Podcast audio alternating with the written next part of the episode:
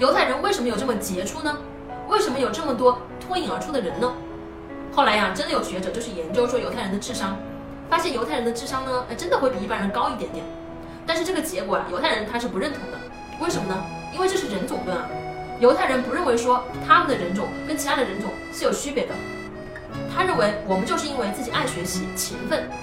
事实上呢，就是差这么一点点的智商啊，也真的没有办法决定说这个人他真的就能成功。因为人与人之间智商的差别是完全可以忽略不计的。成功与否跟智商的关系呢，真的不大。那么犹太人最重要的成功秘诀在于他们热衷于教育。犹太人的家庭呢，从来不会逼迫孩子去学习，他们认为呢，孩子的学习成绩跟睡眠是挂钩的，就是说呢，他有足够的睡眠时间，睡眠时间足够长，这个孩子才能够学习得更好。然后啊，孩子的成绩呢，还跟他在课堂上的活跃度是相关的，他们会要求每一个孩子说，如果上课有任何听不懂的地方，你一定要来问。在犹太的学校里面，没有一间教室是安静的，所有的教室里面呢，都是一个劲的吵，一个劲的吵，为什么呢？